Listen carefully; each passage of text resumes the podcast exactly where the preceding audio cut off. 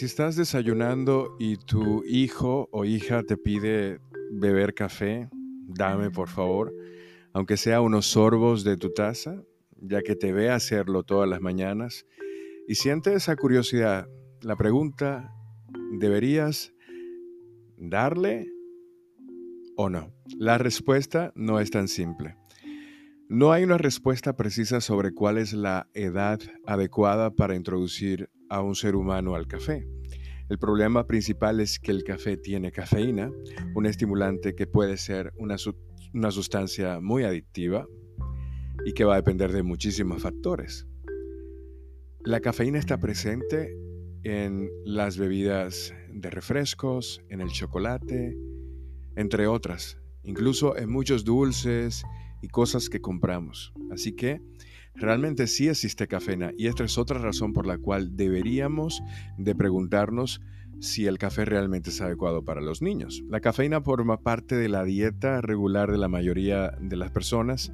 Es importante recordar que se trata de un medicamento con efectos beneficiosos eh, para la salud también, dice el señor Julián Tan, que es el doctor de la revista de la red Madre Naturaleza MNN, por sus siglas en inglés. Hay factores que tomar en cuenta para responder esta pregunta. Además de la cafeína, también es necesario considerar la cantidad de calorías o el azúcar, porque la mayoría de los cafés que se les sirven a los pequeños casi siempre tienen mucha leche y azúcar y esto también forma parte de el efecto que podría tener la cafeína en las personas y especialmente en los niños. Una taza común de café tiene alrededor de unos 95 miligramos de cafeína, pero puede ser más. Depende de muchas variables, entre ellas, por ejemplo, si se trata de un café café arábica o de un café robusta.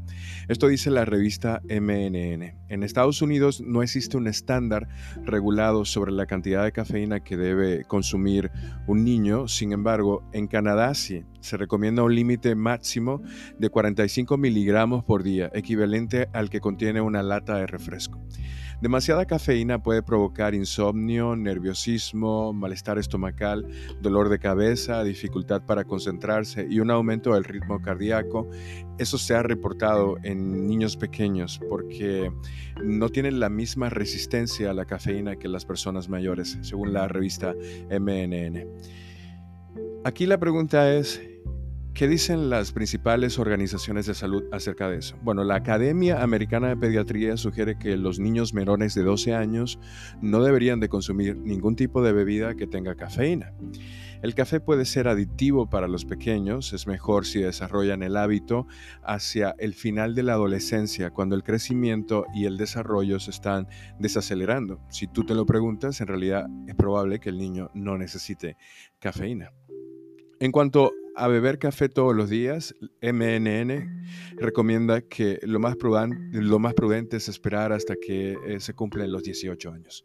O sea, para desarrollar ese hábito de tomarse 3, 4, 5 tazas al día, es mejor ya haber pasado esa etapa de madurez. Bueno, esto coincide mucho con las estadísticas que hay sobre el consumo del café. Es poco probable que eh, los niños tengan un consumo habitual de café siempre me escriben sobre esto y yo siempre recomiendo que pregunten a sus médicos y que busquen información oficial sobre las, eh, la salud de los niños en torno a la cafeína, porque es importante establecer esto.